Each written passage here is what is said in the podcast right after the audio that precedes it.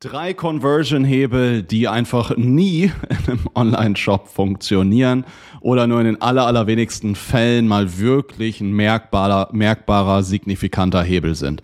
Darüber möchte ich jetzt hier in diesem Video sprechen und das Ganze ist Teil jetzt von dieser dreiteiligen Serie und auch Teil hier von unserer Conversion-Checkliste, wo ich ja verschiedene Dinge zeige, die du unbedingt machen musst, weil sie einfach immer wieder funktionieren, auch bei allen Branchen Online-Shops, wo ich drei Dinge gezeigt habe, die man machen kann, wo es ein bisschen darauf ankommt. Und jetzt sprechen wir über drei Dinge, die ich immer wieder auf To-Do-Listen von Online-Shops sehe, die aber einfach nicht wirklich gut funktionieren und kein signifikanter Hebel da sind. Und der allererste Punkt ist, dass du deinen Checkout umstellst von einem Multi-Page-Checkout zu einem Einseiten One-Page-Checkout. Ja, das heißt, anstatt dass ich jetzt immer entsprechend weiterklicken muss und ich kann vielleicht im ersten Schritt meine Adressdaten eingeben, meine Lieferdaten, im zweiten Schritt irgendwie Versandmöglichkeiten auswählen, im dritten Schritt Bezahlarten auswählen, stellt sich jetzt das Ganze um, dass das Ganze auf einer Seite ist. Das würde ich dir einfach nicht empfehlen zu tun und wenn, dann würde ich es ganz, ganz, ganz, ganz, ganz, ganz, ganz, ganz hinten auf deine Liste schreiben von deinen Conversion-Optimierungsmaßnahmen denn das hat einfach eine sehr geringe Erfolgswahrscheinlichkeit und wenn, dann ist es vielleicht eine Optimierung im kleinen Prozentbereich, ja? Und oft ist es recht aufwendig, man muss im Checkout rumfummeln, das erzeugt in der Praxis vielleicht sogar noch den ein oder anderen Fehler, der dir noch Umsatz kosten kann. Es gibt einfach dabei weitaus bessere Ideen und Dinge, die du optimieren kannst. Ja, Erklärung, ähm, dafür ist, dass es ein Irrtum ist, dass Abbrüche im Checkout dadurch passieren, dass irgendwie der Checkout zu lang ist, sondern es liegt eher daran, dass Vertrauen fehlt oder dass es noch Zweifel im Produkt oder im Shop gibt, ja, oder dass natürlich irgendwas nicht funktioniert, das ist klar, ja. Aber die Umstellung von einem Multi-Step-Checkout auf einen einfachen Ein-Seiten-Checkout hat einfach seltenst signifikant die Conversion Rate auch in unseren Projekten erhöht. Und das sind ja mittlerweile an die 200 Shop-Projekte, die wir gemacht haben. Und dementsprechend sind viel, viel wichtiger andere Punkte im Checkout. Ich äh, verlinke dir hier immer einfach nochmal in der Beschreibung eine vierteilige Videoserie, wo ich auf 25 Punkte eingehe, die du mal in deinem Checkout check, äh, checken solltest und die du auf jeden Fall optimieren solltest. Meine ganz, ganz kurze, knappe Checkliste aus vier Punkten. Wichtig ist, dass die Nutzer bei dir im Checkout ganz sicher zu jeder Zeit wissen, wo sie sind. Ja, das kannst du zum Beispiel realisieren, indem du im oberen Teil ähm, eine entsprechende Leiste installierst, wo du, wo ich halt sehe, hey, jetzt bin ich beim Eingeben der Bestelldaten, dann Lieferdaten, dann Versanddaten, dann Bezahlung, dann Übersicht. Ähm, dann sollten die Versandkosten nicht überraschend hoch sein. Ja. Ein Beispiel ist, äh, wenn du, wenn zum Beispiel ein Kunden der Kaminholz verkauft und wenn ich dort jetzt fürs Kaminholz, ich sag mal, ich zahle 250 Euro fürs Kaminholz und habe dann hinten raus im Checkout plötzlich 80 oder 90 Euro Versandkosten, ist es einfach nicht so gut. Ja, ähm, weil Klar, so diese Standardgeschichten wie irgendwie vier, fünf Euro, die werden immer wieder erwartet. Ich meine, es ist auch in dem Fall verständlich, weil es Speditionsware ist, aber trotzdem erwartet der Online-Shopper in dem Moment nicht unbedingt nochmal so hohe Versandkosten und vor allem ist es dann einfach nochmal ein Schmerz, der da generiert wird. Das heißt, wenn dann das vorher kommunizieren oder nach dem Prinzip Separate Gains Group Pain, also jetzt in dem Fall Schmerzpunkte gruppieren, die Versandkosten im Idealfall mit irgendwo ins Produkt mit integrieren, damit es hier zu wenigen, weniger Absprüngen kommt oder du installierst halt eine Versandkostenfreigrenze. Ähm, in der Regel guter Richtwert ist so 20 Prozent über dem AOV, also über den Average Order Value, über den durchschnittlichen Bestellwert setzen. Damit fährst du in der Regel ganz gut. Dann sollten natürlich alle Bezahlmöglichkeiten angeboten werden. Ja, alle Bezahlmöglichkeiten. Damit absolute Pflicht in Deutschland ist natürlich PayPal, Kreditkarte, im Idealfall nochmal so Vorkasse, Kauf auf Rechnung, kannst du über Klarna äh, zum Beispiel sehr gut re realisieren und dann optional, ist jetzt nicht ganz kriegsentscheidend, wären jetzt so diese typischen Quick-Pay-Möglichkeiten, Apple Pay, Google Pay, Amazon Pay zum Beispiel. Ja, ähm, und dann sollte natürlich klar, Fakt äh, ist natürlich logisch, sollte technisch alles funktionieren. Das ist aber viel, viel wichtiger, als dass du jetzt einen One-Page oder einen Multi-Page-Checkout hast. Ja, das ist am Ende sekundär. Kommen wir zum zweiten Punkt und vielleicht hast du ihn ähm, schon erahnt, und zwar ist das die Ladezeitenoptimierung. Ganz, ganz oft sehe ich, dass sich monatelang auf das Thema Ladezeitoptimierung fokussiert wird. Ich glaube, das ist so ein bisschen so ein Entwicklerthema, ja, weil oft hat man ja einen rein einen Entwicklungspartner, der sich so um den Shop kümmert und das ist auch gleichzeitig eine Sache, die sehr sehr schön messbar ist. Hey, guck mal, wir haben die Ladezeit jetzt reduziert. Und vor allen Dingen verstehen das auch Entwickler. Entwickler sind ja oft nicht die besten Marketer, aber Ladezeitenoptimierung ist ja relativ leicht verständlich. Was ich aber immer wieder sehe in der Praxis, dass zum einen dadurch auch immer wieder Fehler und Probleme entstehen, zum anderen dauert es dann oft sehr, sehr lange und ist sehr kostspielig und oft ist einfach der, die Erhöhung der Conversion Rate dadurch nicht ganz so groß. Ja? Als wesentliche Faustregel solltest du einfach bei dir, zum Beispiel die Google PageSpeed Insights, mal gucken, wie schnell wird deine Seite geladen, jetzt gar nicht insgesamt, sondern vor allen Dingen, wie groß ist das largest contentful paint? Also wie lange dauert es, bis ich zum ersten Mal wirklich etwas sehe als Besucher deiner Seite. Und wenn das irgendwo so im Bereich zwei, drei Sekunden liegt, dann ist das erstmal in einem Bereich, der in Ordnung ist, wo jetzt nicht jemand halt direkt wegrennt und ab da hast du nicht mehr so einen großen Hebel. Klar, wenn du jetzt irgendwie Largest Contentful Pain von 5, 6, 7, 8 Sekunden hast, deine Seite ist ultra langsam, so macht, sodass es schon gar keinen Spaß mehr macht, da durchzusurfen. Dann ist es ein großer Hebel, aber wenn ich so in der Range von 2, 3, vielleicht sogar 4 Sekunden liege, dann gibt es einfach andere Hebel, die deutlich größer und besser sind. Trotzdem gibt es so ein paar Low-Hanging Fruits im Bereich der Ladezeitenoptimierung. Ganz klar ist, check immer deine Bilder, werden die richtig komprimiert.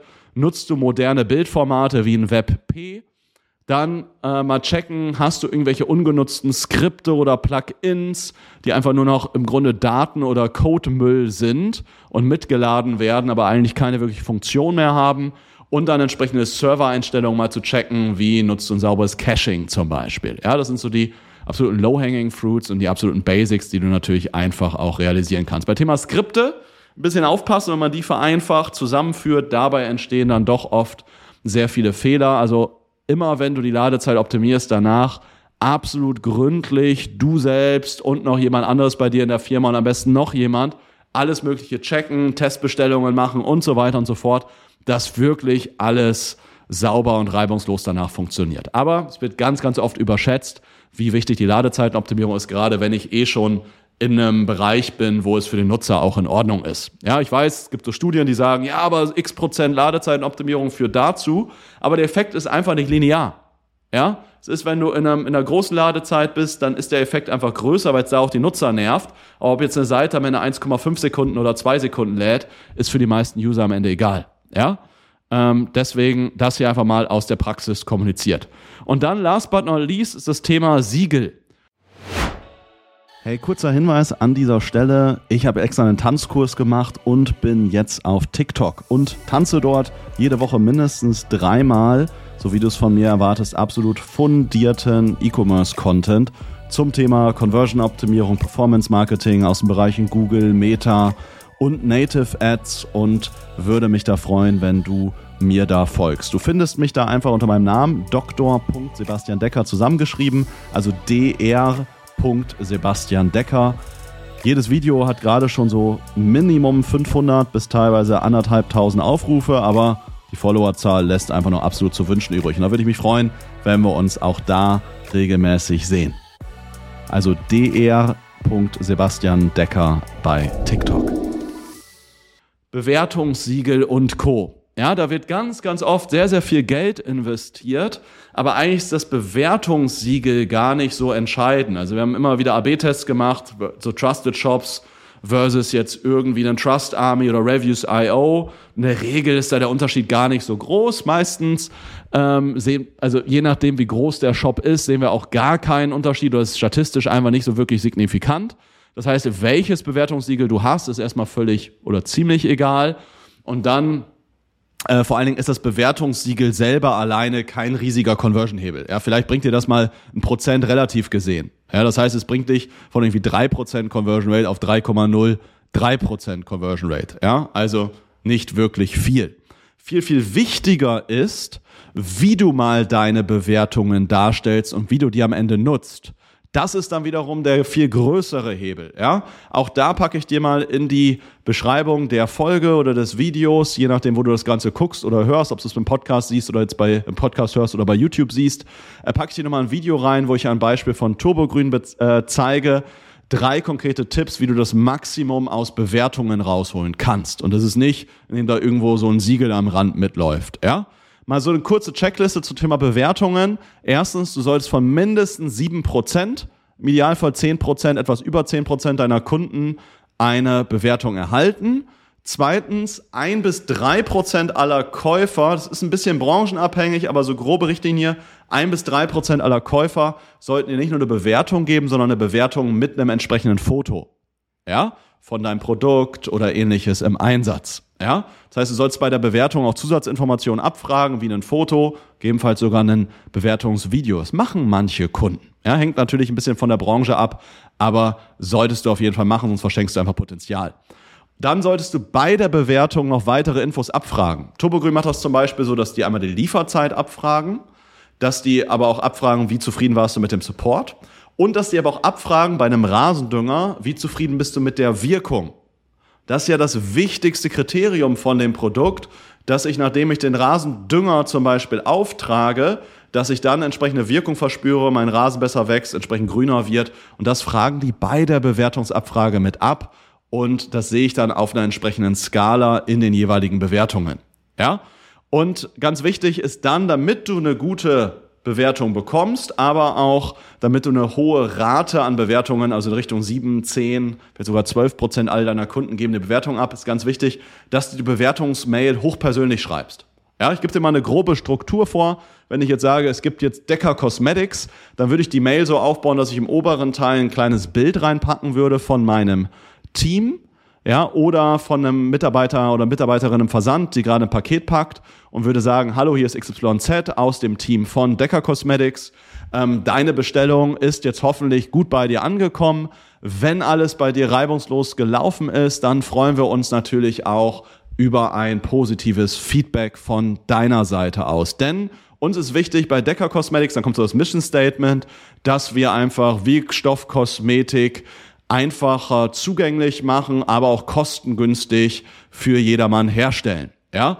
Und deswegen ist es wichtig, dass dir dein Einkaufserlebnis auch hervorragend gefallen hat. Wenn es also gefallen hat, gib uns hier entsprechend eine fünf Sterne oder deine Sternebewertung ab. Sollte irgendetwas nicht ideal gelaufen sein, dann kontaktiere mich gerne hier einfach als Antwort auf diese Mail oder kannst du uns auch gerne im, im Kundensupport telefonisch erreichen. Dann freuen wir uns, wenn wir dich zufriedenstellen können, aber auch von irgendetwas lernen können, was vielleicht nicht ganz ideal gelaufen ist. Ja, so ähnlich würde ich die Mail aufbauen, war jetzt vielleicht nicht ganz perfekt, weil ich es jetzt frei eingesprochen habe, aber von der groben Struktur her. Das heißt, du gehst oben persönlich rein, machst dann das Mission Statement, sagst, warum die Bewertung dem Unternehmen hilft, sagst dann, hey, wenn alles gut gelaufen ist, dann bitte hier bewerten, wenn irgendwas schief gelaufen ist, dann bitte hier kontaktieren. Das sind so die wichtigsten Elemente.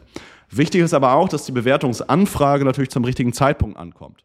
Wenn ich jetzt die Bestellung ausgelöst habe und dann direkt am selben Tag die Bewertungsmail bekomme, macht das vielleicht nicht so richtig Sinn, sondern je nachdem, was du für ein Produkt verkaufst, macht es vielleicht Sinn, ja, die Bewertungsmail erst zwei Wochen nachdem die Bestellung angekommen ist, dann zum Beispiel erst zu versenden. Ansonsten grundsätzlich ist der Tipp, immer eine Bewertungsanfrage dann verschicken, wenn es einen sogenannten Happy Moment gibt. Das heißt, am Ende der Bestellung kannst du zumindest die Bestellprozess bewerten lassen. Wenn die Bestellung ankommt, kannst du Lieferung bewerten lassen. Das sind so entsprechende Happy Moments, weil sich der Kunde natürlich freut. Hey, cool, ich habe jetzt bestellt. Hey, cool, das Produkt ist da. Und dann in diesem Moment, wenn du dann die Bewertung abfragst, kriegst du in der Regel auch eine ganz gute Antwort. Aber bei manchen Produkten macht es einfach Sinn, erst zwei, drei, vier Wochen später nochmal nach einer Bewertung zu fragen. Du kannst auch in jedem in jeder Phase einfach nach der Bewertung nochmal nachfragen, um die Wahrscheinlichkeit zu maximieren, dass du eine Bewertung entsprechend erhältst. Ja, das hier einfach mal drei Conversion-Hebel mal so ein Stück weit entmystifiziert, einfach aus unserer Erfahrung heraus, aus jetzt gut 200 Projekten, hat das einfach nicht den größten Impact auf deinen Shop. Und ich sehe es aber immer wieder auf den To-Do-Listen von Online-Shops, wenn die zu uns kommen oder ich höre es immer wieder als Frage, in Shop-Analyse-Gesprächen, hey Sebastian, was hältst du davon? Was hältst du von unserem Checkout? Was hältst du davon? Soll ich jetzt lieber Trusted Shops oder Reviews.io nehmen, weil das Siegel doch ganz wichtig ist und so weiter und so fort. Da sehe ich sehr, sehr viele Irrtümer. Deswegen wollte ich an dieser Stelle damit gerade mal aufräumen. Ja, wenn du mal mit mir über deinen Shop sprechen möchtest, wir mal gemeinsam deinen Shop analysieren, dann geh einfach auf unsere Webseite www.evolve-digital.de, trag dich einfach mal für ein Analysegespräch ein, dann schauen wir uns einfach mal von dir deinen Online-Shop an und definieren gemeinsam die größten, wirklich die größten Conversion-Hebel, die du so in den nächsten ein, zwei, drei Monaten realisieren und umsetzen kannst und solltest, die dich und deine Conversion Rate deutlich nach vorne bringen werden und dementsprechend auch deine Ads deutlich profitabler machen werden und damit wahrscheinlich auch nochmal stärker, schneller eine profitable Skalierung für dich ermöglichen. Melde dich dazu gerne einfach über unsere Webseite. Link ist auch entsprechend nochmal unten in der Beschreibung drin. Ansonsten freue ich mich, wenn du das Ganze bei YouTube siehst, über ein Abo, einen Like, Kommentar und Co. Wenn du das Ganze im Podcast hörst, dann sehr gerne über deine 5-Sterne-Bewertung. Und wenn natürlich irgendwas nicht geklappt hat, dann schreib mir gerne irgendwie auf Social Media, zum Beispiel bei Instagram, LinkedIn und Co. Auch die Links sind entsprechend unten in den Show Notes. Ansonsten freue ich mich, wenn wir uns im nächsten Video wiedersehen oder bei einer Shop-Analyse. Bis dahin, mach's gut, dein Sebastian. Ciao.